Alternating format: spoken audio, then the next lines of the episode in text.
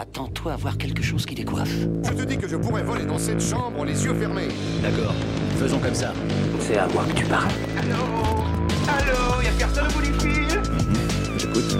Et vous croyez que j'appelle pour commander une pizza Ça va aller bien. Ça va aller très bien demain. Bonjour à toutes et à tous et bienvenue dans Pop News épisode 36. Salut Adrien, comment tu vas? Salut Thomas, ça va Très bien, très en forme, beaucoup de sujets intéressants à développer ce soir et on est parti quand tu veux.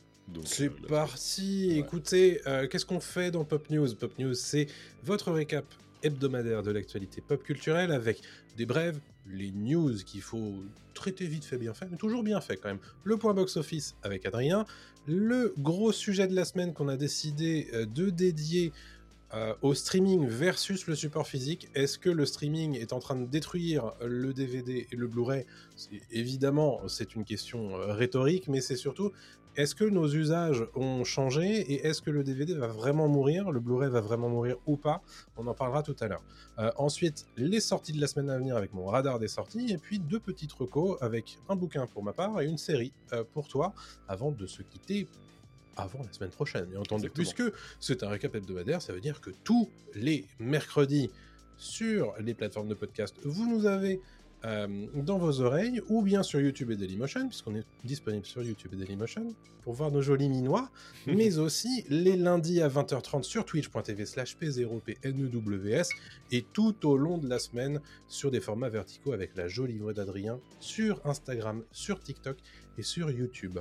J'ai une question, tu crois qu'on récupérera un jour le Pop News de Twitch, le vrai P-O-P-N-E-W-S Parce que- Je- J'y crois, mais euh, le problème c'est que cette chaîne existe déjà. Bah oui. Elle ne diffuse rien, C'est et ça. c'est ça qui me rend fou. Bah Elle oui. ne diffuse rien, mais on peut pas récupérer son son, son mot-clé.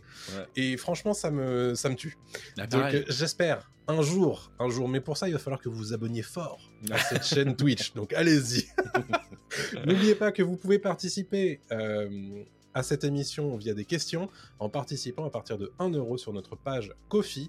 Tout ça, ça se passe via le Discord. Donc allez-y, euh, c'est parti. On passe tout de suite sur la section brève, Adrien, puisque grosse annonce de casting autour des Fantastic Four, les 4 Fantastiques. Exactement, ça faisait longtemps qu'on en parlait dans l'émission et les rumeurs circulaient depuis plusieurs mois, mais Marvel a enfin mis fin aux spéculations en postant mercredi dernier, pour l'Instant Saint-Valentin, une affiche qui a dévoilé l'identité des nouveaux 4 fantastiques qui vont intégrer pour la première fois le MCU avec une sortie prévue le 23 juillet 2025 en France.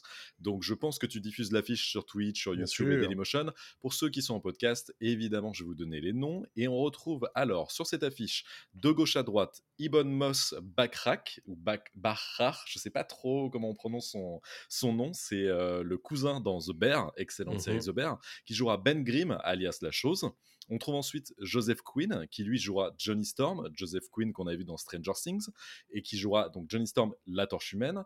On a ensuite Vanessa Kirby, qui était très récemment dans Napoléon, qui Ouais. jouera sa sœur, Sue Storm, alias la femme invisible. Et enfin, Pedro Pascal, qui lui sera son époux Reed Richards, alias Mister Fantastic, le leader des quatre fantastiques.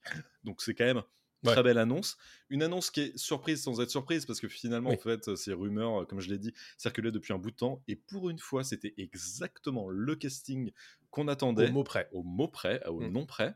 Euh, cette affiche est aussi intéressante parce qu'elle dévoile autre chose. Euh, on apprend, euh, grâce à cette affiche et son style rétro, Mhm. que l'action se déroulera probablement pas à notre époque, mais plutôt dans les années 60. Mhm. Chose plutôt intéressante parce que les 4 Fantastiques ont été lancés en comics dans les années 60. Ouais. Et les fans, on les connaît, sont allés encore plus loin et ont décrypté chaque pixel de cette affiche et ont repéré que le- l'exemplaire du magazine Life qui est lu par Ben Grimm sur cette affiche a le président Lyndon Johnson en couverture. Et en fait, c'est un Mhm. numéro de Life qui a vraiment existé et qui date de décembre 1963. Donc on peut s'attendre à ce que l'action se déroule très exactement en décembre 1963. C'est plutôt cool. Euh, je trouve que hum, c'est très malin de la part de Marvel de tenter Mhm. autre chose, de le ramener ça dans le, dans le passé. Et puis le casting est juste bah, fou furieux en fait. Enfin, c'est un beau, beau casting qu'on n'a pas eu depuis très longtemps Ouais. dans un film du MCU. Et moi, je suis hypé vraiment à fond, euh, même si on peut toujours se dire que Pedro Pascal est dans trop de choses en ce moment. Euh, il est littéralement partout, mais Pedro Bah, il Pascal. est plus dans Mandalorian, donc ça va. il est plus dans Mandalorian, mais techniquement, on pense que c'est lui dans le- sous, sous le casque du Mandalorian. Donc en fait, il y a- il y, a un truc qui est un peu bizarre avec ce- cet acteur qui marche Hmm. toujours, en tout cas pour moi. Euh, je me suis pas Ah encore ouais. lassé de Pedro Pascal et j'ai hâte de voir ce qu'il va donner en, en Reed Richards. Je croise les doigts pour que Pedro Pascal ne soit pas le nouveau Chris Pratt. Je pense Parce pas. que moi, Chris Pratt, je n'en peux plus. Bah pareil, mais les gens n'en peuvent plus de Chris Pratt. Ça y est, Ouais. les gens sont passés à autre chose. Pedro Pascal, je- très honnêtement, c'est mon avis vraiment totalement perso et au-dessus niveau acting Oh bah, bien euh, sûr. de Chris Pratt. Évidemment. Euh, bon, voilà. En tout cas, la news est très cool. Et, euh, et donc, alors, c'est une news évidemment très officielle. Il y a aussi une partie rumeur euh, pour les Ah. quatre fantastiques, et On notamment sur, sur le méchant des quatre fantastiques qui, apparemment, selon Jeff Snyder de The In Snyder, qui est son euh, propre média, euh, rapporte que Marvel est actuellement en train de sécuriser Javier Bardem pour le rôle de Galactus. Euh, Galactus, qui est quand même le méchant ultime des quatre fantastiques, après euh, Doctor Doom, euh, alias Doctor Fatalis en, en français, mais ce serait pas déconnant d'avoir Galactus. Euh, Donc ça, c'est une news qui serait quand même assez dingue aussi d'avoir un acteur comme Javier Bardem en grand méchant des quatre fantastiques. Et au-delà de ça, apparemment Marvel serait aussi en train de rechercher un acteur pour jouer le surfeur d'argent, qui est aussi l'un des héros anti-héros méchants, pas Mhm. vraiment, voilà, pour ceux qui connaissent les comics, des quatre fantastiques, et qui a d'ailleurs été apparu dans les quatre fantastiques et Le Surfeur d'Argent, le aïe. deuxième film adapté des aventures des Quatre Fantastiques à l'époque avec Jessica Alba et Mhm. Chris Evans, qui aujourd'hui est devenu Captain America. Il est vrai. On a tendance à l'oublier, hein, mais les 4 Fantastiques, on a déjà eu trois films. hein, euh, deux, un, un premier film dans les années 2000 et, un- et sa suite, avec Mhm. Jessica Alba, bien entendu. Et puis euh, ensuite le reboot. Oh là là. Euh, bon, ça s'était très mal passé. Et on a déjà eu deux fois Docteur Fatalist. Donc c'est une bonne Oui. idée, je trouve, d'y aller sur euh, Galactus. Galactus, le dévoreur de monde. Alors ça, par contre, en termes de menaces, on est vraiment très élevé quand même. hein, sur, Ouais. Bah, c'est plus qu'un Thanos, hein, techniquement. hein, C'est Ah, plus fort. ouais. Pour moi, c'est le plus grand, l'un des plus grands méchants de, ouais, ouais. de Marvel. Et oui, si vous n'avez pas vu le reboot des 4 Fantastiques qui était sorti en 2015, dans mes souvenirs, c'est une énorme daube. Mais vraiment. Pourtant, le casting était super. On Mais- avait Miles Teller, on avait Michael B. Jordan, Mm. euh, etc. C'était super, mais franchement, c'est une... immonde comme, euh, comme produit. Quoi. Voilà, Ne le regardez pas. si, avec une petite curiosité morbide. euh, Oui, un peu. Mais euh, bon, voilà, on passe d'un truc très coloré à un truc très sombre Ouais, et c'était très ouais. étrange. Donc, en tout cas, hâte de voir ce que va faire euh, Marvel, le MCU, avec euh, les 4 Fantastiques, Ouais. qui sont bah, finalement les héros les plus connus et les plus importants après les X-Men ou avant les X-Men de l'écurie Marvel. quoi. À mentionner aussi d'ailleurs, affrontement frontal avec euh, Superman Legacy de James Gunn euh, l'an prochain, puisque les deux sortent au mois de juillet, fin juillet. Donc ça va être un carnage en termes de box-office a priori euh, l'an prochain. Move très intéressant de Marvel, hein, Ouais. ça, de le sortir le même mois que le Mhm. nouveau Superman. C'est- intéressant. Euh, c'est l'heure de la Gazette Star Wars. Oui, c'est le nouveau rendez-vous toutes les semaines. Euh, Puisqu'on a une rumeur assez insistante euh, et plus ou moins confirmée par un certain nombre d'insiders du côté du gaming, puisqu'il se pourrait qu'un nouveau jeu Star Wars en vue subjective, donc en FPS, soit développé en ce moment même par Respawn Entertainment, Respawn Entertainment, qui sont derrière notamment Titanfall, euh, mais ce sont eux aussi qui ont fait euh, les derniers euh, Star Wars, Jedi Fallen Order et Jedi Survivor. Euh, et donc ils seraient en train de développer un, un jeu Star Wars en vue subjective, dans lequel on jouerait un chasseur de primes mandalorien euh, durant la période où l'Empire galactique domine, donc on imagine grosso modo aux alentours de l'épisode 5. Euh, on nous annonce que le jeu devrait être très rythmé et euh, avoir un focus très particulier sur la rapidité du gameplay, euh, notamment avec l'utilisation du jetpack. Il y aura des gadgets de Mandalorian, etc.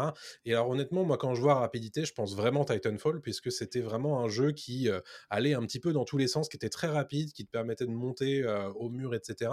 Et moi, ça, ça, ça fonctionnerait très bien avec ce genre de gameplay. euh. Titanfall 2 est l'un des meilleurs FPS de ces dernières années, qui a Mm. été boudé et qui est super. Rejouez-y euh, aujourd'hui, il est encore incroyable, comme tu l'as dit. Il y a une vélocité, il y a une rapidité Mm. d'action et de gameplay qui ne bouge pas. C'est maîtrisé de A à Z. Et si ils nous font un Mandalorian euh, version jeu vidéo comme ça, c'est fou.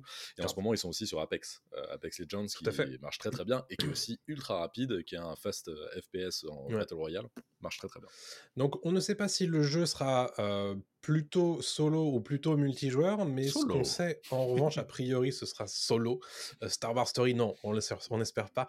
Euh, ce sera plutôt des niveaux linéaires sur plusieurs planètes de l'univers Star Wars, où l'objectif, ça va être de capturer ou de tuer euh, certaines cibles en tant que chasseur de primes. Donc, bien. euh, honnêtement, je suis très très chaud. Euh, si, euh, si ça se confirme. Euh, deuxième news, et ce sera la dernière de cette gazette Star Wars, c'est Mhm. Samuel L. Jackson qui, en ce moment, fait un petit peu la tournée des différents médias et qui s'est exprimé auprès d'Empire au sujet d'une potentielle série Disney Plus autour de Mace Windu. Avec Mace Windu, c'est un personnage, un Jedi, avec le fameux sabre laser violet dont tu nous as compté les mérites dans un de tes shorts, qui euh, disparaît dans des circonstances euh, un petit peu étonnantes à la fin euh, de Star Wars La Revanche des Sith, donc l'épisode 3, mais on ne le voit pas expressément mourir, ce Mace Windu. Donc on lui pose la question, est-ce qu'il est mort et est-ce qu'il pourrait réapparaître dans une future série Disney ⁇ Et sa réponse, en, en- en gueulant, hein, évidemment, en tant que Samuel L. Jackson, c'est non, non, il n'est pas mort Et que lui, il aimerait carrément euh, jouer dans une série autour de Mace Windu sur Disney ⁇ Évidemment, tout ça n'a rien d'officiel et c'est évidemment pour choper un joli cachet de Disney Plus qu'on l'imagine. Mais euh, tout ça pour dire que bon, bah, Samuel L. Jackson, lui, la porte est grande ouverte. Il aimerait bien rejouer ce personnage euh, qu'il incarnait de mémoire euh, dès La menace fantôme. Donc, euh, dans les trois films de la prélogie, tout simplement. Tout à fait. Pourquoi pas? Ouf, Après, euh, c'est. Avec son je pense- sabre laser gravé Bad Motherfucker, bien Eh ben, sûr. Incroyable. incroyable Voilà. le sabre laser, hein, magique, magique. Mais bon, est-ce que le personnage est si intéressant que ça? Peut-être pas. Et au-delà de ça, Disney a pas l'air de vouloir justement euh, faire des suites sur suite. Là, ils ont un- tout intérêt à arrêter. C'est ce que dit plutôt Bob Iger, le PDG, depuis, euh, depuis quelques temps. Donc ça m'étonnerait qu'ils mettent en route une série euh, Mace Windu. Exactement. Allez, c'est la suite, toujours aux alentours des euh, super-héros Adrien, puisque Mm. des rumeurs autour de Spider-Man noir. Ouais, alors Spider-Man noir, rappelez-vous, c'est le Spider-Man qui apparaît dans Into the Spider-Verse, Ouais. qui fait une toute petite apparition, je crois, dans Cross the Spider-Verse aussi. Oui, je crois. et qui est doublé par Nicolas Cage en VO. Incroyable personnage qui vit dans un univers en noir et blanc euh, de Spider-Man, qui est super, qui est drôle, qui est décalé. Et bah apparemment, euh, Marvel, Sony euh, aimerait bien en faire un film en live action. euh, et euh, Spider-Man Spider-Man noir serait en discussion sérieuse au point que Nicolas Cage pourrait reprendre son rôle en fait de Spider-Man noir en live action pour jouer en fait ce Spider-Man des années 30, un peu polar, film noir. Pour l'instant, rien n'est vraiment officiel, mais on sait Mm. que Sony a dans l'idée de développer des live action à terme, euh, sûrement après la diffusion de, de Beyond the Spider-Verse, qui sera le, le dernier film euh, animé de, de Miles Morales. Euh, donc pourquoi pas? Moi, ça me botterait bien d'avoir un Spider-Man très différent, radicalement différent euh, de ce qu'on peut avoir d'habitude. Ce serait une, une petite bouffée d'air frais par rapport à, à Peter Parker et, et même à Miles Morales, qui a toujours pas eu le droit finalement à son live action. Donc Ouais, pourquoi pas? Ouais. écoute, pourquoi pas. Et puis Nicolas Cage. C'est J'ai Nicolas toujours Cage. une petite sensibilité particulière pour cet homme. Je donc, euh, le regarder euh, dans n'importe quoi, Nicolas. Cage. Exactement. Euh, je passe à la suite avec le biopic sur Michael Jackson qui est en ce moment en train d'être tourné euh, sous la caméra d'Antoine Fuqua et qui a euh, laissé une première image officielle de Jafar Jackson dans le rôle titre puisque le titre euh, du film c'est juste Michael. Mhm. Euh, il devrait sortir le 18 avril 2025 aux États-Unis et c'est Jafar Jackson, donc le neveu de Michael Jackson, qui joue euh, le rôle titre. Il faut savoir que c'est le fils de Jermaine Jackson, le, le frère donc de, de Michael et qui va du coup euh, incarner le roi de la pop dans sa version adulte, puisqu'on va avoir une version jeune et une version adulte euh, de Michael Jackson dans le, dans le film, avec Miles Teller euh, notamment dans le rôle de l'avocat John Branca et Coleman Domingo que vous avez vu dans Fear the Walking Dead notamment, qui va jouer Joe Jackson, qui me semble-t-il est son, son, père tout simplement. le tournage a débuté fin janvier et donc devrait se poursuivre. Il aurait dû commencer son tournage à la mi-juin de mémoire 2023, puis avait été évidemment décalé par les grèves que l'on connaît. Donc, bon, compliqué hein, ce biopic, puisque la personnalité est très controversée et va très probablement éluder un certain nombre de choses dont il est accusé. donc, bon, à voir ce que ça va donner et dans quel climat il va sortir aussi mais on voulait vous en mmh. parler puisque très honnêtement, quand tu regardes la photo, tu te dis il y, a quand même quelque chose. Hein. Ouais, c'est assez fou. Ça rappelle un petit peu la photo qu'on avait eue de Rami Malek à l'époque pour Bohemian Rhapsody où il mmh ressemblait vraiment comme deux gouttes d'eau à, Freddie Mercury. Là, il y a un peu de ça. Après, il faut le voir en, image, en, en, action, quoi. Mais, mais c'est vrai que c'est assez bluffant, la, ressemblance physique. Est-ce que le film sera bien? Ça, c'est autre chose. On ah bah sur pièce, encore une fois. Et comme tu l'as dit, oui, c'est un biopic compliqué je pense qu'il fera débat dans même pas que les médias spécialisés, hein, sûr et certain. On est bien d'accord. Mais voilà, il faut en parler quand même, c'est un film qui euh, aura son importance. Parlons un petit peu jeux vidéo, Adrien, puisqu'on a de nouvelles rumeurs autour de la Nintendo Switch 2. Ouais, exactement. Alors, qui ne s'appelle pas, qui ne s'appelle pas encore la, Switch 2, mais évidemment, on l'appelle un peu comme ça parce que ça paraît peut-être logique que Nintendo poursuive sur cette lancée avec, euh, avec la Switch. Selon le journaliste euh, Pedro Henrique, la prochaine console de Nintendo pourrait être lancée en fait euh, début 2025, en tout cas au premier trimestre 2025, d'après ses dires, parce qu'en fait, il aurait reçu l'information de cinq sources distinctes qui annoncent que Nintendo veut lancer sa nouvelle console euh, en début d'année prochaine. De son côté, Eurogamer rapporte avoir entendu des murmures similaires en fait euh, mm. par des sources de l'industrie cette semaine aussi, même s'ils n'ont pas pu euh, corroborer avec bah, Nintendo en, direct. Nintendo n'a toujours pas parlé.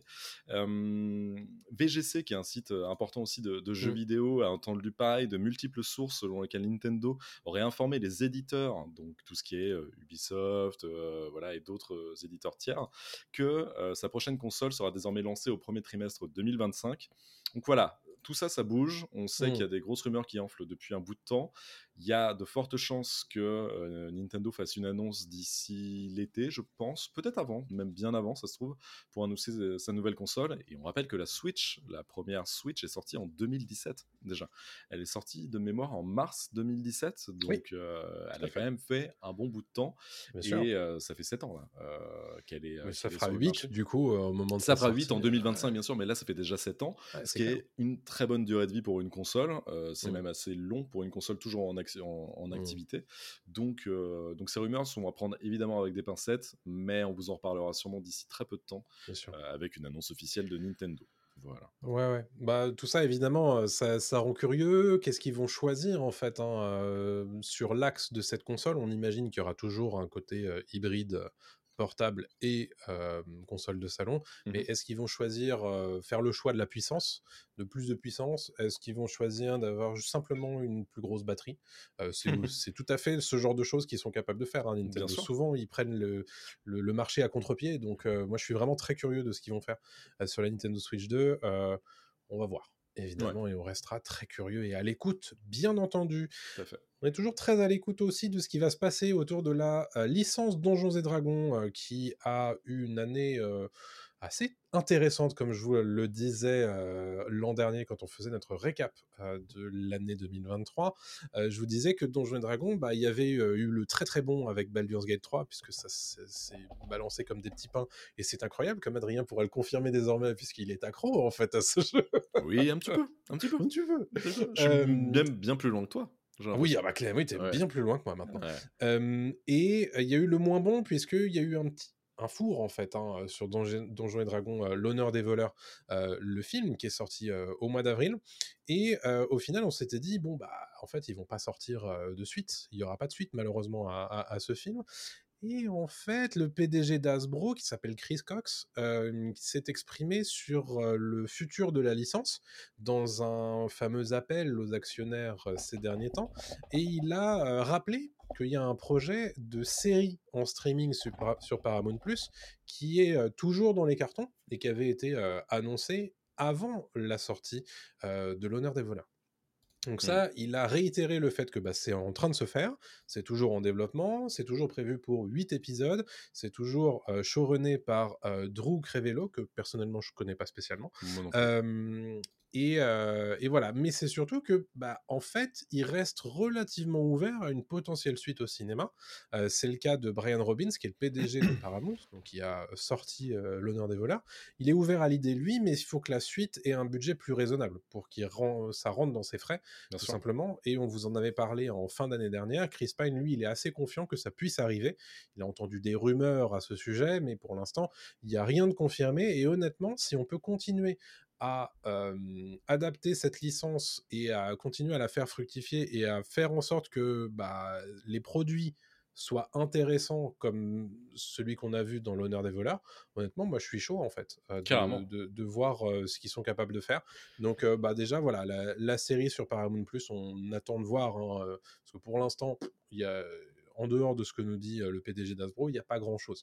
Donc Mm. on espère que ça va sortir de terre. Et, et puis surtout, bah, s'il y a une suite avec Chris Pine et le, le casting original, euh, on, on va être très curieux. Carrément. Mais tu vois, tu parlais tout à l'heure de Baldur's Gate 3. C'est marrant parce que j'ai vu Donjons et Dragons avant de jouer à Baldur's Gate 3. Et là, j'ai très envie de revoir Donjons et Dragons parce que j'ai tout le lore. En fait, j'ai beaucoup Ah, plus de, de choses, tu vois. Et, euh, Mais c'est ça qui est bien avec ce film, c'est qu'il marchait aussi très bien sur moi. Alors que je Ouais, connaissais complètement. Un peu, mais sans plus, Donjons et Mhm. Dragons. Et je pense que là, je vais euh, le kiffer deux fois plus si je le revois Grave. en ayant toutes les petites Ah bah, rêves c'est à droite sûr. à gauche. C'est sûr, ouais, complètement. J'espère vraiment que ça va se faire. Ouais. Et donc pour le four, Armel nous pose la question euh, le- dans, dans le chat sur Twitch. en fait. pyrolyse, tu le mets sur pyrolyse et ensuite tu euh, le mets à 320 hein, et après c'est bon. tu- C'est un sort dans Baldur's Gate, c'est ça Oui, oui, oui, tu fais un jet Euh, de, de... D plus 4, je suis nul. Donc c'est let's go, c'est allez. 150 millions de dollars de budget pour 208 millions de recettes dans le monde, donc c'est vraiment pas assez pour se euh, rentabiliser. Thermostat 7, effectivement, la pyrolyse. voilà pour Donjons et Dragons, et on va terminer avec une dernière news euh, cette semaine dans cette section bref, puisqu'on a eu un premier trailer de la série animée X-Men 97. Ouais, c'était annoncé depuis quelques temps et ça y est, on a enfin le trailer de la série animée 30 ans plus tard. C'est la suite directe de la série animée X-Men 97. Pour rappel, c'est le 20 septembre 1997 qui était diffusé le dernier épisode de X-Men, la série animée. C'était l'épisode 14 de la saison 5 dans lequel Charles Xavier, en fait, bah, partait ailleurs euh, et c'était un peu la fin euh, des mutants et, euh, et ça se terminait là-dessus. Donc les gens étaient un peu tristes, mais bon, ils sont passés à autre chose hein, depuis, évidemment. C'était il y a quand même un bout de temps, 1997, c'était une autre époque. Oh là là, j'étais si petit. Oh, moi aussi, voilà. Je pense qu'il y a des gens qui nous écoutent qui n'étaient peut-être pas nés. Oui, voilà, certainement. on les embrasse d'ailleurs. On les embrasse. Merci d'être là. Voilà, les, les, les Gen Z. Et, et donc voilà, donc le, le trailer nous ramène en fait juste après la fin de cet épisode dans lequel on apprend que Charles Xavier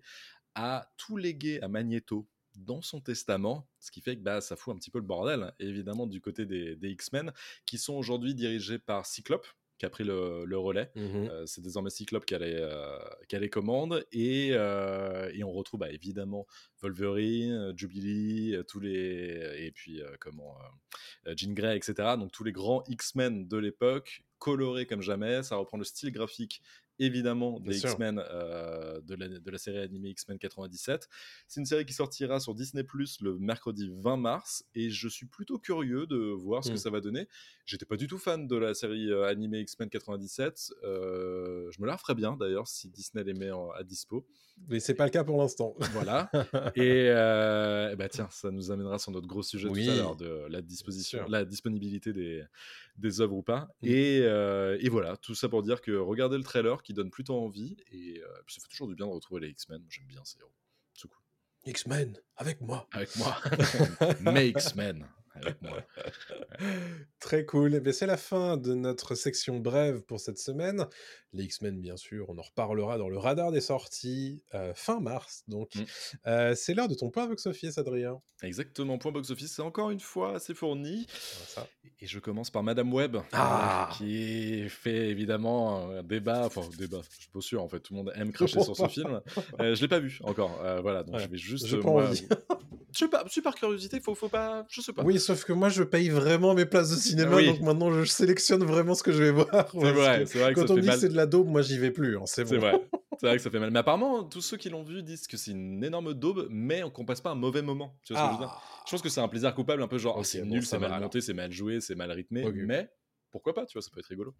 Euh, donc, Madame Web, qui fait un démarrage très décevant, qui cumule juste 49 millions de dollars de recettes dans le monde au terme de son premier week-end sur 62 territoires, et c'est seulement 25 millions aux USA.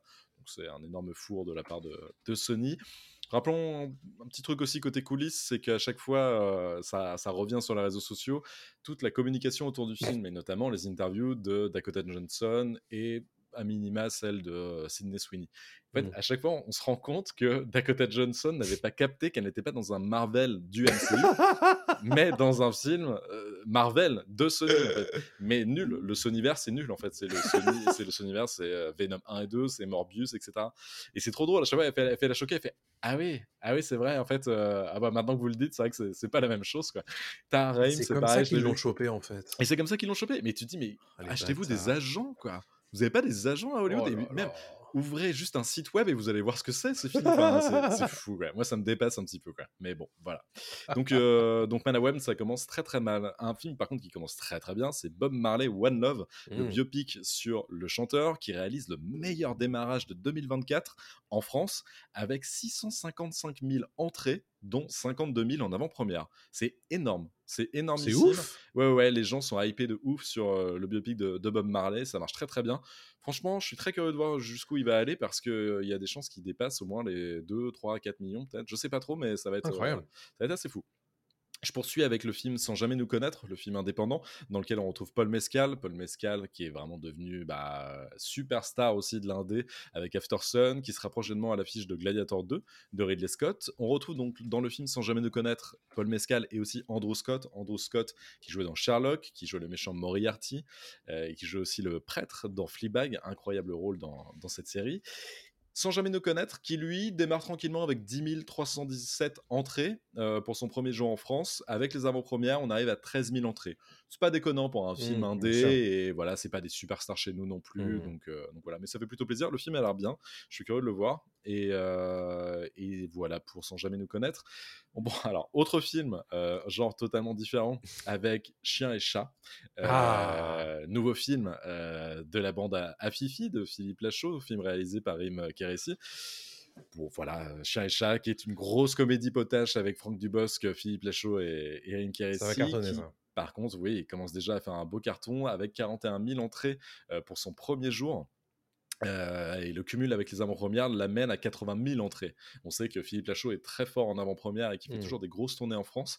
Bah, ça lui a permis de doubler les entrées du premier jour grâce à ça, donc euh, très très fort. Quasiment 100 000 le premier jour, c'est respect, c'est pas mal du tout quoi. Ouais. Euh, je continue avec Cocorico, pareil, euh, comédie française dont je parlais la semaine dernière avec Didier Bourdon et, et Christian Clavier, qui est en tête du classement avec un très bon lancement et le meilleur et l'un des meilleurs démarrages. euh, C'était juste avant Bob Marley avec 584 000 entrées pour sa première semaine, donc il est juste en dessous euh, de Bob Marley et euh, c'est déjà énormissime aussi quoi.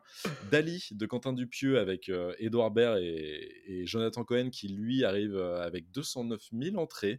C'est le meilleur lancement pour un film de Quentin Dupieux. C'est énorme, 209 000 entrées pour un Quentin Dupieux. Faut vraiment se dire que c'est Mhm. du cinéma absurde. Et en fait, c'est grâce à ses stars hein, qu'il a réussi à ramener et, et une bonne communication Bien sûr. mais c'est quand même assez, assez impressionnant. Je pense, encore une fois, je le disais, je crois l'autre fois, que le film va un peu se casser la gueule avec le bouche à Mhm. oreille, parce que ça marchera pas des masses. C'est pas un film fait pour, pour tout le monde, euh, contrairement à Yannick euh, qui était Mhm. sorti cet, été. Je continue avec le film Tout sauf toi, qui là est une très belle surprise en fait euh, du cinéma américain. C'est une comédie romantique portée par Sidney Sweeney et Glenn Powell, Alors, j'ai appris ça, adapté très librement de beaucoup de bruit pour rien de William Shakespeare. Pardon Bah, Voilà. Je n'ai toujours pas vu le film aussi, et apparemment, pendant tout le film, il y a énormément de références à beaucoup de bruit pour rien de. William Shakespeare. Et donc, en fait, il y a des gros titres qui ont sorti. C'est la première fois qu'un film dépasse 100 millions de dollars pour une adaptation de William Shakespeare. Et tu fais, une adaptation très, très libre quand même. Je n'ai pas vu le film, mais ça me paraît quand même un peu fort de café. Mais, mais bon, voilà. Mais toujours est-il que le film cartonne. euh, donc, il a dépassé euh, voilà, euh, les, les 100 millions de dollars de recettes dans le monde. Et il est à 116 000 euh, entrées en France, euh, ce qui est par contre une petite baisse quand même pour euh, Mm. le film de, de comédie romantique avec Glenn Powell, euh, parce que c'est une baisse de 68%. euh, Voilà, Ouais, entre deux semaines, ce qui est quand même un peu une chute libre. Euh, on continue avec Dune, que j'aime beaucoup, j'adore Dune. Je sais pas si je te l'avais déjà dit, Dune, Dune 1 notamment, c'est un film super, qui est ressorti au cinéma. euh, là en 2024 et qui fait quand même juste pour une ressortie 78 000 entrées en France, ce qui est pas mal du tout quand même. Enfin, ça veut dire que les gens attendent Dune 2 et retournent voir Dune 1 parce qu'ils ont rien compris ou peut-être- qu'ils s'étaient endormis à l'époque. Je vais pas leur en vouloir, hein, voilà, de, de vouloir revoir un film, euh, voilà, parce qu'ils avaient regardé la montre et qu'ils avaient Ou ronflé. peut-être qu'ils euh, aiment beaucoup les pubs de parfum. Peut-être qu'ils aiment beaucoup les pubs euh, voilà, de, de- Zendaya dans le film. Euh, on continue avec Argyle, qui lui en France est en cinquième place avec 125 000 entrées, euh, qui lui par contre connaît une hausse par rapport à la semaine précédente de 43%. Donc là, le bouche-oreille fonctionne pour Argyle. Par contre, dans le monde, c'est compliqué et c'est vrai que là, le- ça reste un four. un four pour le film de Matthew Vaughn, porté par Henry Cavill. Et je termine par la zone d'intérêt de Jonathan Glazer, qui lui franchit déjà la barre des 500 000 entrées en troisième semaine, avec un chiffre précis de 502 573 entrées euh, pour un film aussi avec un sujet aussi difficile et euh, c'est quand même euh, et, et un, et un parti pris justement du hors champ c'est quand même plutôt plutôt très très solide comme comme box office et voilà pour mon point box office de la semaine qui était un peu long désolé Magnifique. Écoute, euh, moi, ah, attends, moi je kiffe toujours. Ça fait Euh, plaisir. C'est, fait c'est- voilà, c'est ça, le, C'est ça qui est important. moi aussi je peux te régaler je te régale On s'en rigole. Écoute, c'est le moment de vous rigoler avec un super gros sujet. Cette semaine, avec beaucoup de choses à dire, puisqu'on a décidé euh, de le dédier au support physique versus le streaming. Est-ce que le streaming est en train de détruire les Blu-ray et les DVD Je pense que la question, elle est un peu vite répondue, comme Mais- dirait l'autre. Et pourtant, euh, le DVD, le Blu-ray continue à se maintenir quand même dans les étals de nos Fnac, euh, de, de nos euh, grands magasins, euh, de nos Carrefour, de nos Leclerc. Il y, y a toujours du DVD. Le problème, c'est que les usages, évidemment, ont changé. Alors, on est un petit peu allé se re- renseigner sur la part désormais de, du digital versus le, le Blu-ray, versus le streaming. Et j'ai vu quelques chiffres intéressants. Par exemple, en 2017, le support physique, ça pesait presque 15 millions de dollars en 2017. En Mhm. 2021, c'est plus que 6,5 euh, millions de dollars. Donc, on est descendu de moitié euh, en 4 ans. Et à l'inverse, le digital, du coup, est passé de 28 millions à 71, euh, 72 millions en 4 ans. Donc, évidemment, on a une part quasiment de c'est presque triplé en fait hein, euh, du- côté du, du digital donc le digital c'est évidemment la VOD à l'acte mais c'est aussi euh, le- la VOD par abonnement Mhm. évidemment, on va toujours euh, faire en sorte de, de mettre en, en pied de, en comparaison euh, Netflix et les autres euh, services de streaming et le support physique. Moi, il y a un truc qui m'a frappé récemment. Je suis allé dans une Fnac, évidemment, pour faire mes courses de Noël, puisque voilà, il faut quand même que j'aille euh, sélectionner pour le Père Noël ce que je vais demander, euh, bien, entendu. hein. Mhm. Voilà, euh, on embrasse la Gen Z, non, je rigole. Mais et évidemment, je, je me suis rendu compte en fait qu'il y avait quasiment plus de, de rayons DVD. Ouais, vrai. Euh, il y a, évidemment, il y a plus de Blu-ray maintenant que de DVD, et encore, le DVD fait de la résistance, on en parlera. Euh, mais hum, ça m'a surpris, je me suis dit, mais attends, il y a plus de disques et de vinyles que de DVD dans ma Fnac. J'étais surpris l'autre fois, pareil, je suis allé dans, dans une Fnac, j'étais surpris du rayon vinyle. Ouais, Gigantesque. Je l'ai trouvé gigantesque. Mais à une époque, il n'y en avait pas. À une époque, c'était genre un bac où tu avais 20 vinyles qui se couraient après. Et maintenant, c'est un rayon entier, mais, vraiment énorme, hein, avec limite deux vendeurs qui viennent te conseiller. quoi. Et tu fais, ok, donc en fait, les, les, ça n'a pas de rapport évidemment parce que là on parle pas de l'industrie musicale, mais, euh, mais, mais c'est vrai que tu sens que Il y a des ponts, hein. il y a des ponts un peu bien sûr, Mm. mais, mais les tendances des fois vont, vont changer, évoluer. Est-ce qu'on n'aura pas ça dans les années à venir, un retour en force Ouais. du DVD et du produit physique? M- Moi je pense euh, que ça reviendra d'une certaine manière. Oui. Mais, euh, mais c'est vrai que c'est ultra intéressant comme sujet. On voulait vraiment en parler parce que Mmh. et on en a parlé en filigrane des fois euh, avec des news en fait dans l'émission, notamment Christopher Nolan qui défendait justement le, produit euh, euh, physique. On avait parlé aussi par exemple de Willow qui a disparu de la plateforme Disney+, un film The Great Ivan, je crois, Oui. avec Brian Cranston qui a Mhm. disparu de Disney+ aussi, etc. C'est des films qu'on ne peut pas retrouver ailleurs. C'est ça. Des films qui ont été diffusés sur une plateforme et qui aujourd'hui n'existent plus, sauf si vous l'avez enregistré peut-être, je ne sais pas. Ou... Et vraiment, je parle d'un produit physique, hein, parce que sur les sites Ouais. de streaming, etc., pour moi, ça compte pas, c'est du digital oui. aussi. hein. Donc tout ça fait que, en fait, oui, euh, il y a des films qu'on ne voit pas, des séries qu'on ne voit pas, euh, qu'on ne peut plus voir. Et ce qui nous a vraiment donné envie de faire ce sujet ce soir, c'est euh, une news qui a été, euh, qui a été sortie il y a, très peu de temps, là, cette semaine, par rapport à 28 jours plus tard. 28 jours plus tard, donc, qui est le premier film de la franchise de, de zombies et d'infectés avec Ian Murphy, réalisé par Danny Boyle et écrite par Alex Garland, qui va d'ailleurs avoir droit à un troisième opus qui s'appellera 28 ans ou 28 années plus tard. Fait Ce référence film- évidemment au Pop News d'il y a deux semaines. donc pas Exactement. à l'écouter. Écoutez-le dans vos oreilles. Euh, et en fait, cette news nous dit que 28 jours plus tard, il, il n'est disponible sur aucune plateforme. Genre, impossible de le trouver, que ce soit sur Netflix, Mhm. Prime Video, euh, Disney+, euh, ça peut être, je sais pas, même Apple, etc. Bon, c'est normal Mhm. que ce soit pas sur Apple. Disponible nulle part. Et le Blu-ray est en rupture de stock. Mhm. Donc en fait, il n'y en a plus non plus. C'est impossible de le trouver en, en Blu-ray. Et là, on se dit, bah, attends, si vraiment je veux voir et me refaire le premier film, parce qu'en plus, il y a un troisième opus qui va sortir, je ne peux même pas le faire, quoi. Ça. Et là, et moi, ça m'arrive souvent quand je suis en train de regarder un film, par exemple. On peut être inspiré, je sais pas si ça te le fait de temps en temps. Tu regardes un truc sur une plateforme et tu oui. dis, ah, attends, c'est vrai que ça, c'est un film de Nolan. Euh, tu dis, il y a Tenet sur Netflix. Tu dis, mais en fait, ouais, Tenet, ouais, pff, sympa sans plus, quoi. Mmh. Enfin, par contre, ouais, et le Prestige, vas-y, j'ai envie de me refaire le Prestige ou, même, ou Memento, tu vois. Mhm. Tu vas sur trois plateformes, ils y sont pas. Mm. Et là, tu fais, putain, je regarde ma, ma DVD Tech à côté de moi, je fais, bah ouais, mais j'aurais bien aimé la voir, en fait, là. Là, à ce Exactement. moment-là, j'aurais tellement voulu euh, la voir et le mettre directement dans, dans mon lecteur, quoi. Et je pas. complètement. C'est une question qui peut se poser évidemment plus largement euh, aux gens qui nous écoutent sur Twitch, aux gens qui, qui- qui nous écoutent sur YouTube, sur Dailymotion. N'hésitez pas à commenter, hein, vous. Euh, quel est l'état de votre DVD tech? À une époque, on parlait d'une DVD tech. Les gens avaient eu des DVD tech chez eux. Ils avaient ces grandes étagères euh, Ikea où on rangeait des, euh, des, des DVD. Et bon, évidemment, à la faveur d'une offre à la Fnac ou ailleurs, tu payais, je sais pas moi, 5 DVD pour 30 euros et tu rajoutais 5 DVD de plus dans ta DVD tech. Et en général, tu étais content parce que tu les regardais, ou alors c'était vraiment le- le- l'envie de, de posséder ce film que tu aimes bien, Mhm. etc. Ou alors de découvrir un film que tu n'avais encore jamais vu. Euh, moi, je sais que c'est comme ça que ma DVD tech s'est vraiment euh, étoffée. Et je- j'en suis le premier euh, désespéré. En fait, moi, je, même moi, je n'achète plus de DVD. Parce que bah, quelque part tu perds le réflexe. Il y a aussi bah, l'indisponibilité d'un certain nombre de films ou de séries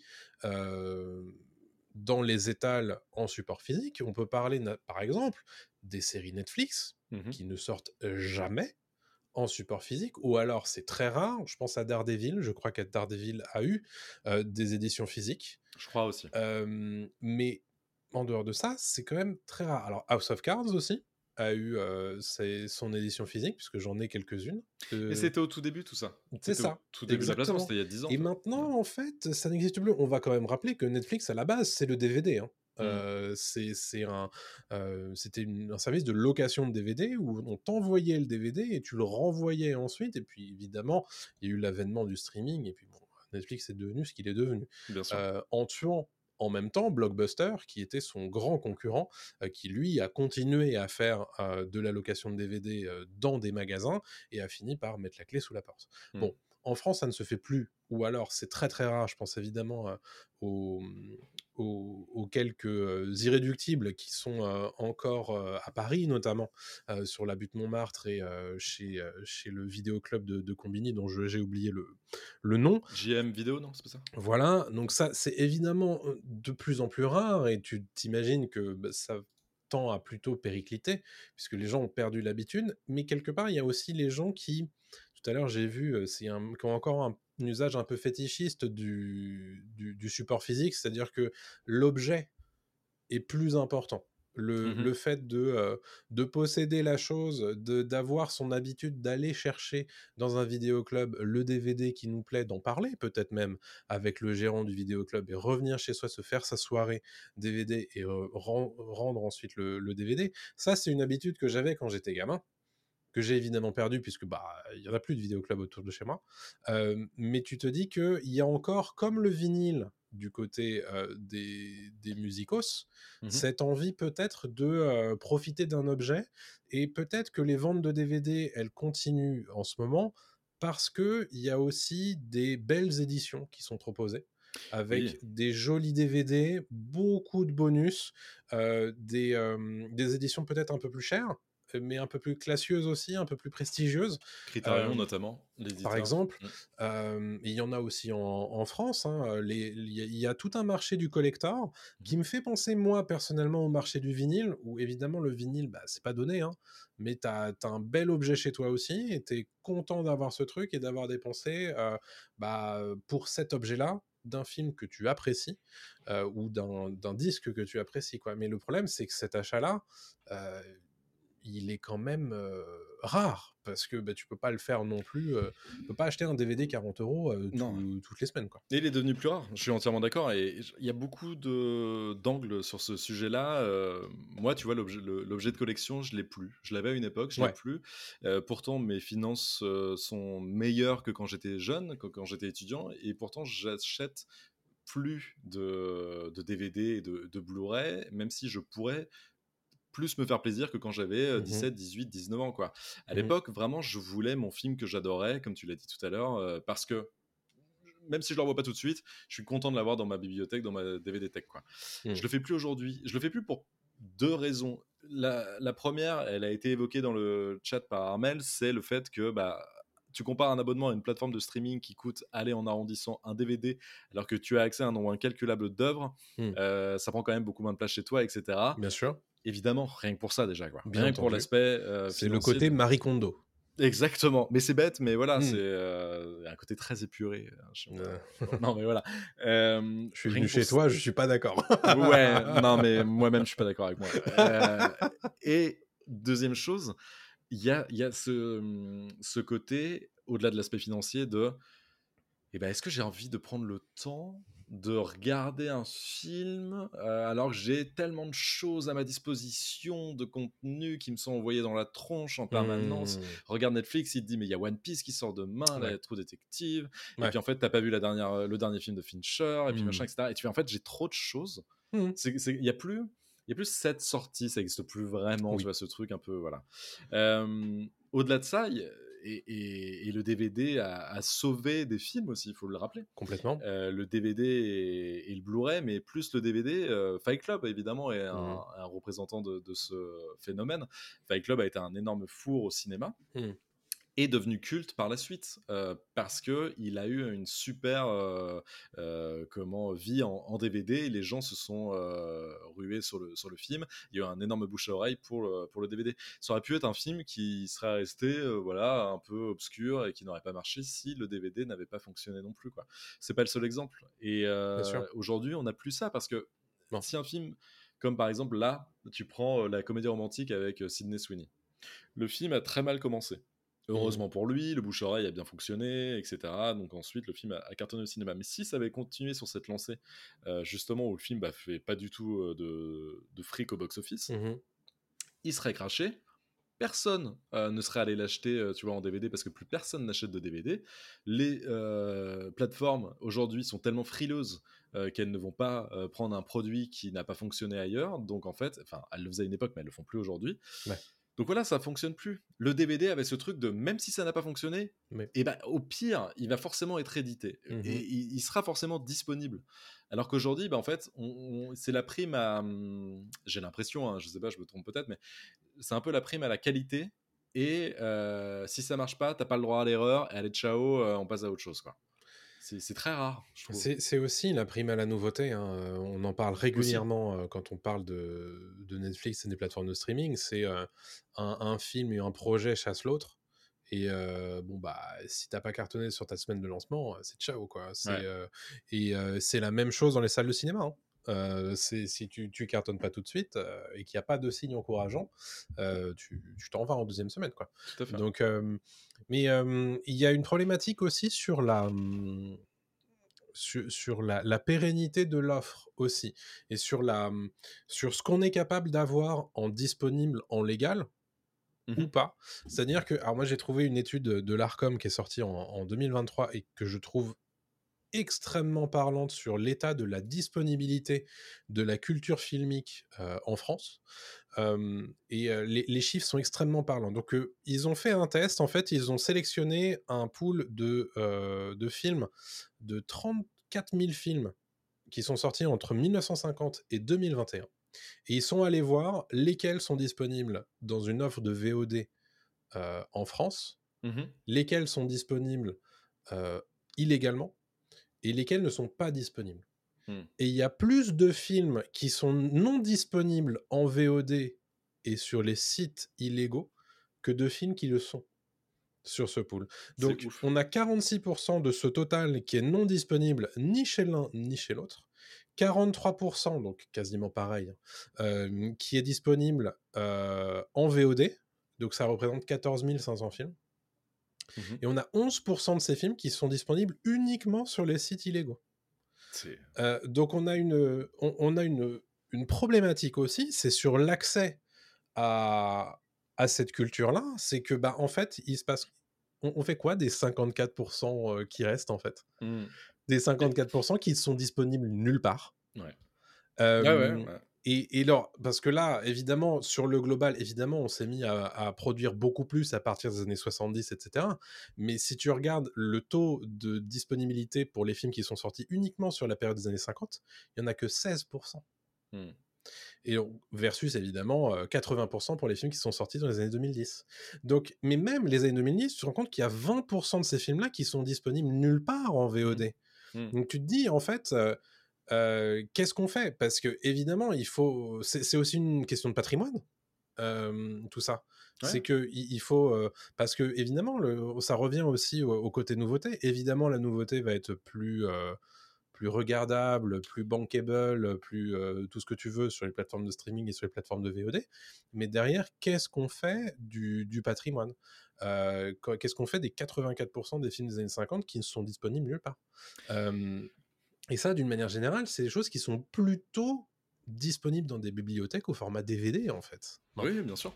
Mais même au-delà de ça, il faut même parler de l'aspect hardware et technique en fait. Mhm. C'est-à-dire qu'aujourd'hui, on peut même plus forcément lire de DVD facilement chez soi. Euh, les box ne font quasi. Je crois pas qu'il y a de box qui aujourd'hui. J'en connais pas, perso, mais je suis sûr qu'il y en a. Ouais, mais tu vois, c'est très peu, c'est plus mis en avant. Ça, c'est plus, c'est plus quelque chose qui est mis en avant. Euh, donc aujourd'hui, même si on achète un DVD, il faut aussi, tu vois, avoir du hardware qui, qui suit. Alors, évidemment, c'est pas très compliqué, mais, mais on sent que c'est plus dans la mouvance des choses. Les ordinateurs portables ne proposent plus de lecteur DVD. On n'a plus ces, ces choses-là. Il y a plus. euh, et j'aimerais aussi faire le parallèle, et je crois qu'on en a parlé un petit peu dans le chat, avec le jeu vidéo. Le jeu vidéo, c'est la même chose. Le jeu vidéo propose du dématérialisé tout le temps. Ouais. Euh, à une époque, on... il y a 10 ans à peu près, je crois, c'était en 2014-2015, à l'époque de la Xbox One, Microsoft avait fait un move beaucoup trop en avance par rapport à son époque, c'était de proposer du dématérialisé. Allez, allez, tout le monde était vent debout en disant mais c'est pas normal, euh, Microsoft, vous pouvez pas proposer que du dématérialisé avec votre console, les gens ça marchera jamais, ils vont jamais. oh là là, vous imaginez des gens un jour qui achètent que du dématérialisé? Oh là là, c'est fou. Non non, les gens ne feront jamais ça. Jamais. Fast forward dix ans plus tard, les gens ne font que ça, ils n'achètent plus de DVD ni de, ni de support physique. Et le jeu vidéo est devenu ça. Le jeu vidéo est devenu euh, un, euh, un produit de consommation dématérialisé totalement.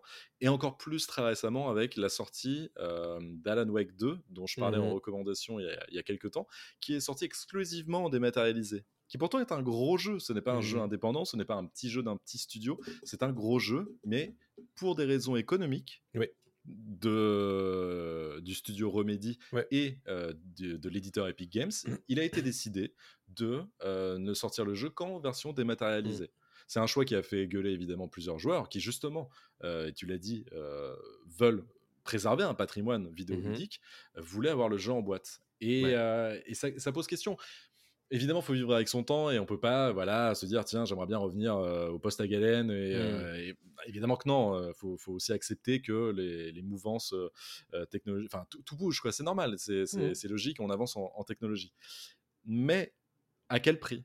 Est-ce que ça. nous empêche justement de profiter d'une offre que euh, on pourrait, qu'on avait techniquement avant Euh, Et paradoxalement, rappelle-toi aussi ce qu'on disait quand Internet s'est développé au point qu'on a pu télécharger illégalement toutes les Mhm. œuvres qu'on voulait, on se disait mais c'est génial, c'est l'ouverture à, à la culture, c'est l'ouverture à tout ça. Ouais. mais en fait, à quel prix aussi? Parce que finalement, il y a des œuvres qu'on ne trouve même pas C'est ça. en, en, en illégalité, en, Ouais, téléchargement illégal. Je sais pas, c'est quand même assez, euh, assez intéressant comme. euh, Mais je pense que, hum, en fait, déjà, il y a un certain nombre. Enfin, si tu regardes les petits streamers qui ont des, des envies très particulières et des, euh, et, et des lignes éditoriales très particulières, ils vont aller chercher euh, les, les films un peu anciens, les films de réalisateurs méconnus. Euh, c'est évidemment des plateformes qui vont parler qu'à des initiés, qu'à des cinéphiles très pointus, etc.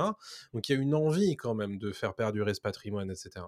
mhm. En revanche, et là où je pense que hum, c'est c'est problématique, c'est que ces initiatives-là, si tu les soutiens pas, en fait, elles vont disparaître. Elles sont- évidemment. Donc il y a, y y aussi cette problématique-là de comment est-ce qu'on fait? Alors nous, en France, je sais qu'on est très euh, sur la subvention, mais je pense qu'il faudrait quand même essayer de chapeauter un petit peu cette, cette manière de numériser des œuvres qui sont disponibles nulle part. Et, tu, et si personne veut, euh, veut payer un abonnement pour les acheter, euh, pour les regarder, bah, tu, les, tu les rends disponibles gratuitement en fait. Enfin, Oui. tu, c'est, c'est, si, si c'est si c'est pas bankable et que personne ne veut les acheter et que personne veut vendre ses droits, bah, tu les rends dispo gratos en fait. Ouais, Et ouais. tu, tu, tu fais en sorte que euh, il y ait un droit, on va dire, euh, de domaine public qui rentre, tu vois, genre à partir de, je sais pas, moi, ça fait 15 ans que cette œuvre, elle a jamais été vendue à, une service, à un service de VOD euh, ou je ne sais quoi, que Mhm. personne l'a acheté, et ben tu l'as fait rentrer dans le domaine public, et Ah, les, les gens peuvent en profiter, tu vois.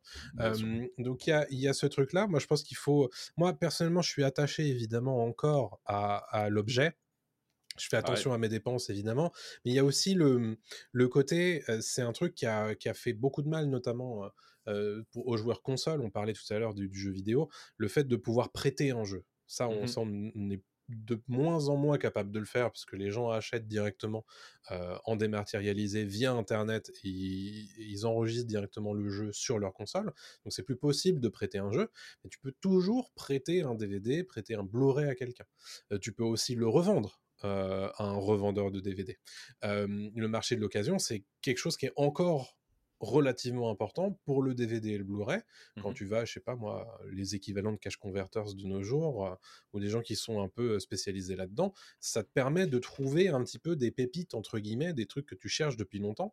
Euh, et et Ah, pas ça, c'est c'est quelque chose qui est intéressant. Et moi, je- moi j'aime bien regarder ma DVD Tech comme une bibliothèque en me disant, bon, ça, en fait... euh, j'ai envie de regarder, j'ai envie de l'avoir chez moi et de le Mm. faire regarder un jour à mon enfant, tu vois, des, des- Ouais. des choses comme ça. Plutôt que de se dire, mais en fait, si ça se trouve, là, il faut que je regarde Avatar, le dernier maître de l'air, parce qu'en fait, dans trois mois, Netflix va l'enlever de sa plateforme parce que euh, ça leur permettra de faire des économies d'impôts, tu vois. C'est Mhm. exactement ce qui, c'est pas une blague, hein, c'est exactement ce qui s'est passé l'an dernier avec bah, l'incroyable Ivan, euh, avec Willow euh, chez Disney+. On n'est pas certain de ce qui va euh, être encore présent dans le catalogue de Disney+, de Netflix, de Warner Bros, euh, de, de HBO, de, euh, de Prime Video, dans deux ans en fait. Euh, et le fait de leur donner de l'argent ne vous garantit pas l'accès à un catalogue, à une DVD tech chez vous. C'est vous avez accès à l'instant T à ce qu'il y a sur, sur leur catalogue.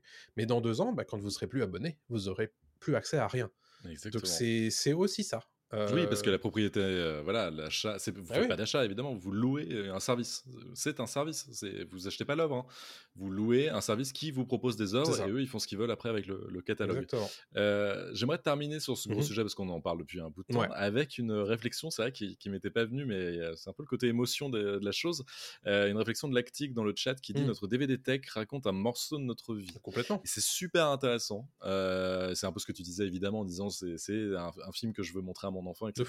Mais je l'avais pas vu comme ça, et c'est vrai que c'est comme une bibliothèque classique, Ouais. ça dit quelque chose de nous. Quand je vais voir quelqu'un, euh, voilà, euh, chez, dans son appartement, dans sa maison, que je regarde, je, je jette un œil est-ce qu'il a comme film, est-ce qu'il a comme bouquin? Mm. Je dis, ah, c'est ce genre de personne, ok, il aime bien ce genre de film, il aime bien ce genre de, de bouquin, Ouais. ah, c'est intéressant, on va bien s'entendre, tu vois. Ou au Mm. contraire, on va, on va pas s'entendre. Euh, et et c'est là où tu peux faire des échanges aussi en disant, ah, vu, tiens, tu l'as et tout, même des échanges, même juste euh, de discussion en disant, ah là, on parle de ce film-là et tout Mm. T'arrives chez quelqu'un qui a une télé, un ordinateur, qui regarde Netflix, tu ne connais pas la personne en fait. Mm. Tu sais pas qui est cette personne. Je vais peut-être un peu trop loin, on va pas sortir le violon, mais il y a un côté un peu euh, désincarné, tu le disais tout à l'heure, un peu, Un peu, euh, épuré, on n'a plus grand chose chez soi à part de la déco, quoi. Et, Mm. et un beau vinyle, c'est la même chose. Mm. Un beau vinyle, voilà. Euh, ça, ça dit quelque chose de quelqu'un et on voit les goûts de la personne, on voit, on voit tout ça, quoi. Mais On va terminer cette, euh, cette discussion avec euh, la réflexion d'Arnaud qui dit Tant qu'il a d'une, c'est un chic type. Donc je ne suis pas un chic type, je suis désolé. Je ne serai jamais un chic type. Bon, on va refermer cette grande discussion, mais on- ça, ça nous tient à cœur, donc on voulait, euh, on voulait vous en parler. Évidemment, qu'est-ce que vous en pensez, vous, dans les commentaires? Allez-y, euh, on, on attend et on vous lira, bien entendu. C'est le moment de parler du radar des sorties. On va faire ça rapido, euh, parce qu'il y a quelques petites choses euh, qui se passent, mais pas non plus des, choses incroyables. En salle, euh, un nouveau film Demon Slayer qui s'appelle En route vers l'entraînement des piliers, qui sort le 24 février. J'ai aucune idée de ce qui se passe, de ce que c'est ou quoi que ce soit, mais je vous le dis, je suis sûr qu'il y a des gens qui sont hyper fans de tout ça. Euh, voilà pour la sortie salle que je vous ai euh, sélectionnée. En streaming, beaucoup plus de choses comme d'habitude. Constellation sur Apple TV+, ça sort le 21 février. C'est une série euh, avec euh, Rapace. Euh, le pitch, c'est quand un accident mortel survient à bord de la Station Spatiale Internationale, une astronaute solitaire entreprend le voyage héroïque de retour sur Terre, seulement pour découvrir que des éléments clés de sa vie, y compris sa jeune fille, ont complètement changé. Donc ça, c'est une série science-fiction, euh, notamment avec l'acteur qui joue Michael dans, dans Breaking Bad. Donc, euh, je suis assez chaud, honnêtement. et en général, les séries SF de, de, de Apple sont pas trop mal. Donc, J'ai euh, eu un retour, on m'a dit que c'était bien au début, et puis après, ça s'effondre un peu. Quoi. je, Voilà. je reste curieux. Bah oui, oui, bien sûr, moi aussi, hein, euh, je l'ai J'aurais pas l'occasion de le regarder tout de suite de toute façon, mais euh, voilà, je vous le mentionne. Euh, c'est sur Apple TV+. Sur Disney+, on a Star Wars The Bad Batch saison 3 et la saison ultime euh, de cette série d'animation qui suit une équipée de clones de la guerre des clones. Ça sort le 21 février avec trois premiers épisodes et puis je crois qu'il doit y avoir euh, 10 ou 12 épisodes avant que ça se termine. Et puis bon, voilà, le gros morceau de cette semaine, c'est le 22 février sur Netflix. C'est Avatar, le dernier maître de l'air, l'adaptation de la série animée. On vous en parle dès maintenant sur euh, notre chaîne YouTube et notre chaîne Dailymotion. Allez lâcher vos likes et commentaires et abonnements, bien entendu. Euh, Formule 1, pilote de leur destin, la saison 6 de la série documentaire sur la Formule 1 arrive sur Netflix le 23 février et non, on n'y parlera pas encore du transfert de Lewis Hamilton chez Ferrari puisque ça c'est la saison prochaine en fait. hein. Ça, on verra comment ça se passe chez Netflix. Côté jeux vidéo, deux jeux à mentionner. Un premier qui s'appelle Nightingale, c'est un jeu de survie qui sort en, early, access sur PC le 20 février. C'est un jeu de survie multijoueur orienté player versus environnement dans un univers un peu steampunk. Euh, assez intéressant. Euh, Je vous encourage à aller regarder. Euh, Bundle Tale qui sort sur PC et sur Switch le 21 février. C'est un jeu, euh, euh, c'est un RPG où on, on va fabriquer plein de choses, etc. Un petit peu à la Stardew Valley, avec, en 2D toute mignonne, dans l'univers de League of Legends. Donc voilà. Pour les amateurs, n'hésitez pas. Voilà pour le radar des sorties. Sympa.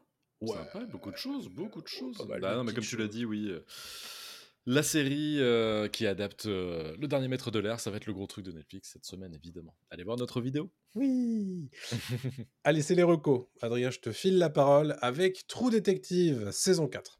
Ouais, True Detective saison 4 qui s'est terminée cette semaine. euh, voilà, alors on enregistre le podcast. Je l'ai vu aujourd'hui, le dernier épisode. True Detective saison 4 qui porte le nom de Night Country, qui se déroule en Alaska. Je fais le petit pitch. En gros, euh, la nuit est tombée pour plusieurs semaines en Alaska et euh, un duo de flics va devoir enquêter sur le meurtre ou pas, en tout cas la mort de plusieurs euh, scientifiques d'une station isolée euh, de l'Alaska qui ont été euh, retrouvés, voilà, glacés dans, en pleine pampa. Et on ne sait pas ce qui s'est passé. Les scientifiques ont disparu du jour au lendemain de la station. Pourquoi ils se sont retrouvés comme ça, etc., etc. Donc petite enquête, c'est sur c'est en six épisodes. Euh, évidemment, True Detective est une, série d'anthologie, ce qui fait euh, qu'on a des nouveaux personnages, donc, euh, dont le personnage principal est joué par Jodie Foster. Ça faisait un bout de temps qu'on n'avait pas vu Jodie Foster Grave. à l'écran. Jodie Foster qui bouge pas, elle est toujours super, elle est très, elle est solide quoi. Enfin, c'est toujours cool de revoir Jodie Foster. Euh, son rôle est plutôt intéressant d'une flic, euh, voilà, qui a des euh, problèmes perso évidemment. Voilà, c'est- toujours compliqué quand t'es flic euh, et qui doit mener des, cette enquête et en même temps gérer des trucs avec sa fille, des, des- des trucs de son passé aussi, des problèmes de, son passé. Elle est accompagnée d'une flic qui s'appelle Navarro, qui est elle une autochtone et en fait elle elle, revient, elle arrive sur cette enquête parce que la nouvelle enquête est liée à une affaire de meurtre qui date de plusieurs années, qui a jamais été résolue, et donc elle sait qu'il y a un lien entre les deux, et elle veut faire ce lien, elle veut comprendre ce qui s'est passé, voilà, et vraiment de terminer euh, la première enquête avec, euh, avec la disparition des, des hommes, des scientifiques. Euh, Est-ce que c'est une bonne série? Eh bien, c'est sympathique. C'est bien mieux que la saison 2, que la saison 3 euh, de True Detective. La saison 1 est bah, intouchable hein, quand même. Enfin, la saison 1 est incroyable avec Matthew McConaughey et, et Woody Harrelson. Mais la saison 4 tente des choses. Elle tente un côté plus surnaturel. Il y a un côté vraiment où on essaye justement de faire flipper euh, le spectateur avec un petit peu de jumpscare vite fait. Il y a un côté un peu genre, mais attendez, euh, c'est pas possible ce qui s'est passé là, c'est du fantastique en fait, c'est pas. Voilà. le problème, c'est que le début est très cool. Ça s'essouffle assez vite et Ah. j'ai vu la fin là tout à l'heure et j'ai limite eu envie de faire avance rapide parce que je Ah, quand même ouais j'étais vraiment très déçu J'étais très très déçu de la fin. Euh, je trouve que ça raccroche vite fait les wagons, ça tente des choses. C'est pas si euh, ouf que ça. Et euh, donc, ouais, déception de mon côté. Ça raconte pas grand chose en fait, je trouve. Le, le truc de True Detective, c'est que pour moi, ça doit raconter quelque chose de l'âme humaine et de, de ce qu'on vit Ouais. et de Mm. comment on est, etc. Ça raconte pas grand chose. ça fait des liens avec la saison 1, un peu euh, à la zob, juste pour dire euh, regardez, on, on ressort des. En plus, des fois, c'est texto des phrases cultes de la saison 1 qui sont redites. Euh, Il y a des noms de persos de la saison 1 qui sont lâchés tu- sans, vrai, aucune, sans vraiment aucune raison. Un peu, un peu bon, pourquoi pas, quoi. Euh, c'est- on ne sait pas trop pourquoi elle a, elle a fait ça, la nouvelle showrunner. Euh, donc, je. Petite déception, ouais. Des épisodes inégaux, on dit dans le chat, oui, c'est ça. Très inégaux. euh, le début est super, et après, vraiment, pour moi, c'est, ça s'effondre. Quoi. Donc, je recommanderais pas vraiment, en fait. Je dirais que c'est ok, mais euh, c'est loin d'être une grande série, quoi. Mais c'est mieux que la saison 2 et la saison 3. Ok, bon. C'est bon à savoir. Donc, du coup, sur ton classement, on a saison 1, saison 4, saison 2, saison 3 Ah, saison 3 et 2. La 2 trois, était vraiment pas bien. La 2 était trop rushée. La 3 était bien avec Mahershala Ali. Hmm. Et la 4 est cool. Il y a un côté surnaturel. Et c'est peut-être parce que je viens de la voir. Il y a un côté un peu genre j'étais dedans. Euh, Ouais. J'adore The Thing. Donc euh, Ouais, ouais, j'aime bien cet aspect un peu. Il y a une ambiance, euh, quoi.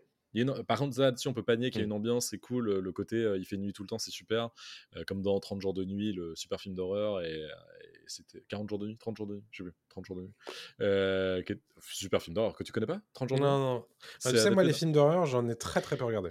Super film d'horreur avec Josh Hartnett qui est sorti à la fin des années 2000 où c'est adapté d'un comics où en fait ça se passe aussi en Alaska. C'est une petite ville Mm. d'Alaska exactement comme dans euh, la saison 4 de True Detective où la petite ville en fait va s'enfermer finalement parce qu'en fait ils vont Mm. plus pouvoir euh, forcément faire autre chose et euh, des vampires décident c'est ultra malin en fait, décide d'investir la ville parce qu'il y a 30 jours de nuit. Et donc en fait, Bah, c'est génial. En fait, ils vont pouvoir rester et le, le pitch Ah ouais, est c'est incroyable. Et en fait, c'est 30 jours où les humains vont devoir survivre à- aux attaques et se cacher.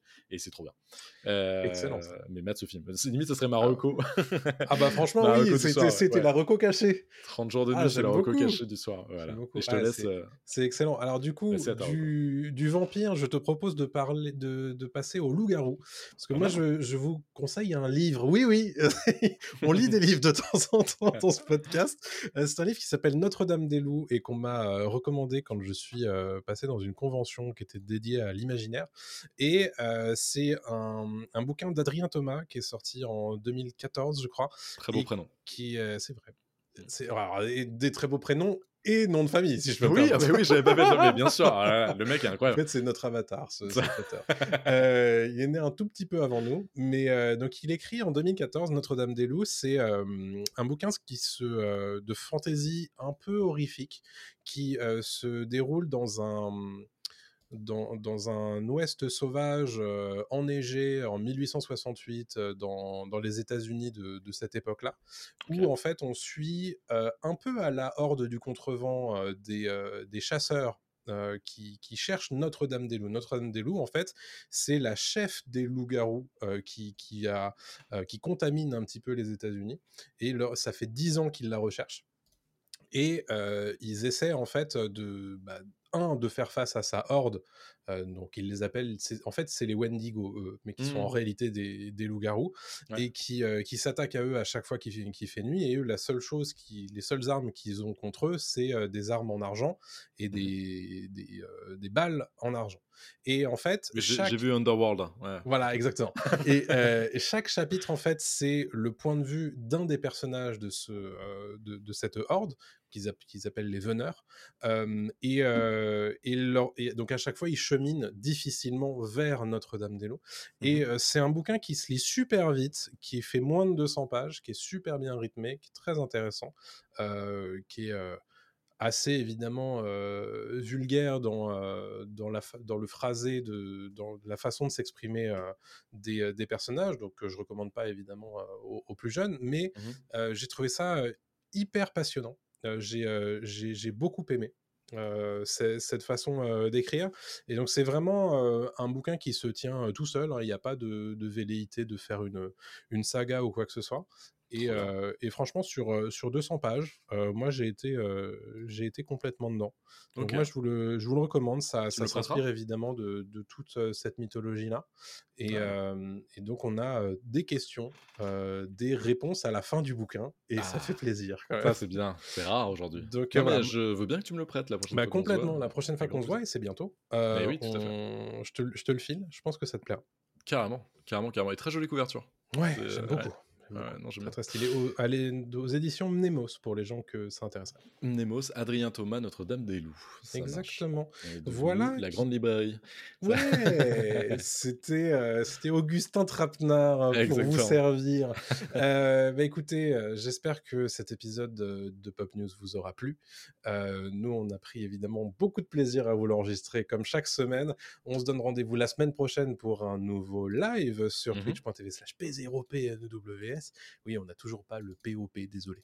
Euh, et puis, euh, on se donne rendez-vous aussi mercredi prochain pour euh, le podcast et la version vidéo euh, de, euh, de cette même émission. D'ici là, bah, évidemment, portez-vous bien, considérez le fait de nous suivre sur les différents réseaux sociaux, de balancer quelques likes, de balancer quelques euh, petites étoiles, bien entendu, c'est comme ça. Parce que je ne l'ai pas dit en début de, de- de podcast, c'est comme ça qu'on va conquérir le monde, bien entendu. Allez, Merci à tous et puis bah, portez-vous bien à la semaine prochaine. Salut tout le monde. Salut.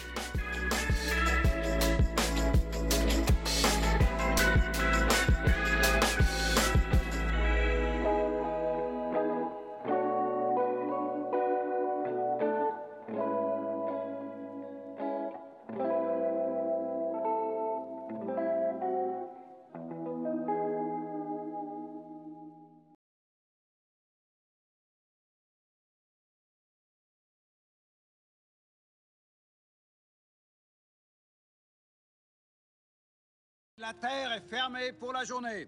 Ramassez vos affaires et rentrez tout de suite à la maison.